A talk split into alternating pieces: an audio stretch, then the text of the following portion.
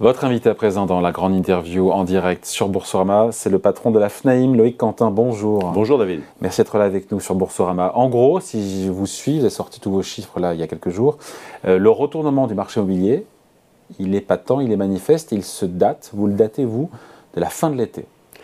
Oui, fin de l'été, juste euh, au moment de l'annonce du relèvement des taux par la BCE, qui a effectivement euh, euh, largement compromis la capacité d'emprunt des ménages français avec l'immobilier. Voilà. Et, c'est là où ça se retourne, on va le voir, sur les transactions et sur les prix. Déjà sur les transactions, sur 2022, on a une baisse de 5% sur un an. C'est un peu trompeur, puisque j'imagine que le, jusqu'à l'automne, tout va bien et qu'ensuite, ça se retourne. Mais on se dit qu'une baisse de 5% des ventes, dans l'absolu, 1 million 100 000 transactions en 2022, ça reste une super année. Hein. Super année, c'est la non plus, hein. deuxième meilleure année de toute l'histoire de notre économie immobilière. Donc voilà, on en est loin des 560, le seuil le plus bas, c'était 569 000 ventes quand, ça en septembre 2009, juste après les subprimes. Évidemment. Bon, euh, est-ce que cette, euh, cette baisse s'accentue? Si on gomme l'effet euh, on va dire jusqu'à septembre, jusqu'à juillet ou septembre. Qu'est-ce qui se passe depuis septembre là? Est-ce que les, euh, la baisse s'accélère. Il y a une réduction des ventes et on le voit, on l'analyse au regard des, des, productions de crédit hein, sur le dernier trimestre et moins 20% de crédit distribué. Donc si on fait une corrélation avec les volumes... Il faut, la, il faut la faire, la corrélation? Oui, il faut la faire. Elle n'est pas automatique, mais euh, je dirais c'est un indicateur. Donc euh, on a 5%... Ah c'est violent, c'est plus pareil. C'est violent, c'est violent, mais après... Parce que 5% c'est acceptable, 20% de baisse des transactions, Nous on a projeté 10% de chute des transactions 2023. Hein. donc hum. on a projeté sur on va atterrir vraisemblablement à 1 million 100 000 à, fin 2022. Et on projette 1 million à fin 2023, voire 950 000. C'est en fonction de l'évolution des paramètres économiques, l'inflation et les taux. Euh, le segment des maisons, qui était porteur post-Covid, euh, on peut dire, euh, s'essouffle, l'effet post-Covid s'estompe Alors, la maison enregistre quand même la plus forte augmentation, mais je dirais, il faut, faire attention, c'est une augmentation, je dirais, en trompe-l'œil, puisqu'il faut corriger aujourd'hui l'évolution des prix 2022. Moi, je vous parle des ventes, pas des prix. Par des ventes, oui. Elle, reste toujours quand même importante. Mais sur les ventes, là où ça baisse le plus Alors, là, enfin, sur le nombre de transactions en baisse de 5%, oui. les maisons font moins bien. Oui, tout à fait. Oui. C'est ça mon sujet. Parce qu'il y a aussi il y a une rotation moins forte, notamment sur un parc de maisons qui ne se renouvelle pas à la même vitesse que le parc des appartements. Bon. Euh, sur la question des compromis, euh, des compromis de vente, c'est intéressant parce que euh, ceux qui n'aboutissent pas, parce qu'il y a un refus de, mhm. prêt de la banque, tout ça a doublé, encore une fois, selon vos chiffres. Mhm. en même temps, on se dit que 6% de taux de refus, ça reste gérable, non oui, alors ça, ce sont des moyennes sur l'année, mais il faut quand même euh, euh, revenir un petit peu sur ce qui est passé précédemment. Euh, la contrainte du taux d'usure, notamment auquel sont confrontés beaucoup de professionnels de l'immobilier après signature d'un contrat. le taux d'usure était révisable trimestriellement. J'ai fait la demande à Olivier Klein lors de congrès de revoir ce taux d'usure de façon mensuelle. Mmh. Ça a été acté la semaine dernière par l'ensemble des banques et par le gouvernement de la Banque de France. C'est une bonne nouvelle, ça. C'est une bonne nouvelle, oui. Expliquez-nous pourquoi d'ailleurs, bah, pour des mortels. Parce que le taux d'usure, c'est le taux plafond. Le taux plafond auquel effectivement une banque ne peut pas prêter. Et donc, dans la mesure où le taux de la BCE vient relever les conditions d'accès au refinancement par les établissements bancaires, et eh bien à ce moment-là, on comprime la, marge des, banques qui sont, euh, je dirais, stoppées par ce bouclier qui est le taux d'usure. Donc dans ce cas-là, on, on stoppe la production. Et donc elle refuse de prêter. Elle refuse de prêter. Il faut attendre l'échéance suivante de relèvement du taux d'usure pour pouvoir débloquer les prêts. Donc l'idée c'était de dire soit on fait l'indexation automatique dès que la, BCE augmente ses taux, ou on fait des révisions mensuelles dès qu'à ce moment-là, par une simple réunion, euh, ça jouera quand Ça sera mis en application Application 1er février. Donc c'est une bonne nouvelle, ça. Non, c'est une bonne nouvelle qui va permettre de, je dirais, décongeler une partie du, une partie du marché. Et donc cette sorte de nombre de compromis de vente qui, euh, qui tombe, euh, qui n'aboutissent pas, va mécaniquement. Mécaniquement, c'est par l'effet d'un taux d'usure qui euh, automatiquement n'arrive pas à libérer et mettre en place les crédits nécessaires. Loïc Quentin, sur les prix, évidemment, vous avez une vision globale du, du, marché. Les prix n'ont pas baissé. Euh, au final en 2022, même si c'est un petit peu en trompe-l'œil, c'est ce que vous allez nous dire, plus 6,7% sur l'ensemble de l'année.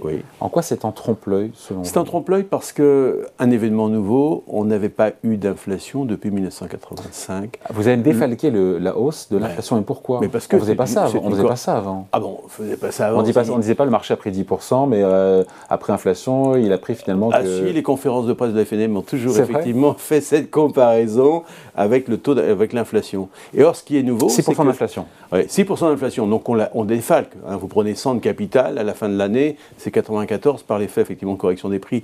Et donc euh, sur les prix de l'immobilier, c'est aussi la même chose. C'est une valeur tangible, mais mm. c'est une valeur liquide. Et à ce oui, mais si on ne défalque pas de l'inflation, les, prix ont augmenté. Les prix ont augmenté. Donc une augmentation, je dirais, faciale. Hein, oui. de, voilà. À 6,7%, ça reste une bonne année 2022. Ah, ça reste une bonne année, mais aujourd'hui, vous savez qu'en économie de l'immobilier, L'impact prix n'est pas immédiat. Il faut d'abord qu'il y ait une baisse de la demande pour pouvoir effectivement une correction sur les prix. La correction des prix viendra après. Je ne peux pas vous dire dans quel délai.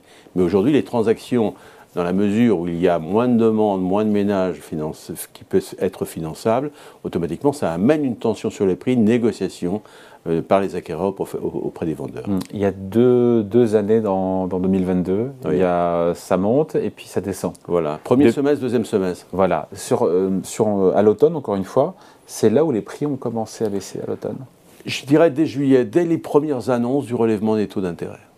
Voilà, c'est quelque chose qui, même si l'augmentation était encore minime, elle a un effet déflagrateur sur la capacité d'emprunt de manière mesurée au départ et de manière plus brutale aujourd'hui. Sur pareil, ma question c'est l'accélération, à la fois sur euh, la baisse des transactions et aussi sur euh, la baisse des prix. Est-ce que tout ça s'accélère à la baisse?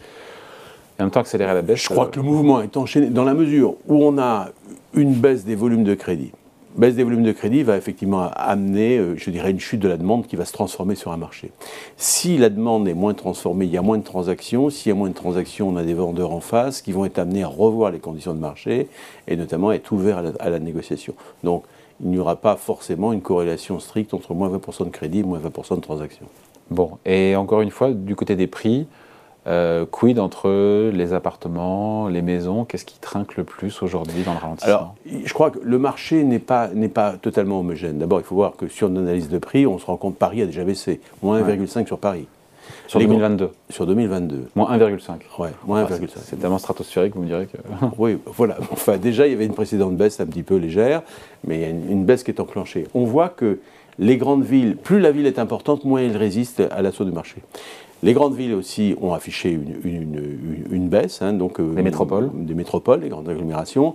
Les villes moyennes, je dirais, marquent le pas, elles se portent bien, mais on a toujours les autres, le reste du territoire est toujours attractif. Et même les zones touristiques, les, euh, le, marché, le marché saisonnier, côtier, de villégiature, et euh, notamment même les territoires ruraux, finalement, sont en bonne santé, je dirais, au niveau des prix, résistent bien, notamment à ces mécanismes économiques. Bon, sur 2023, sans avoir euh, la boule de cristal, les prix devraient continuer de baisser en 2023 De moins, ils ne vont pas augmenter.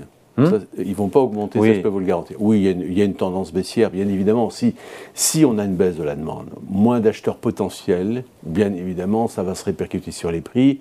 Il y a le temps de l'adaptation notamment euh, de la chute de la demande. La baisse de la demande en immobilier euh, précède toujours la baisse des prix. Il faut avoir le temps de l'inertie et mesurer ah, vous le voyez sur le terrain aussi, j'imagine, dans la négociation entre acheteurs et vendeurs. Ah, ah, absolument, on commence à voir des C'est l'acheteur qui a pris la, qui a pris la main. Euh, avant, on était sur un marché qui était extrêmement demandeur et peu offreur.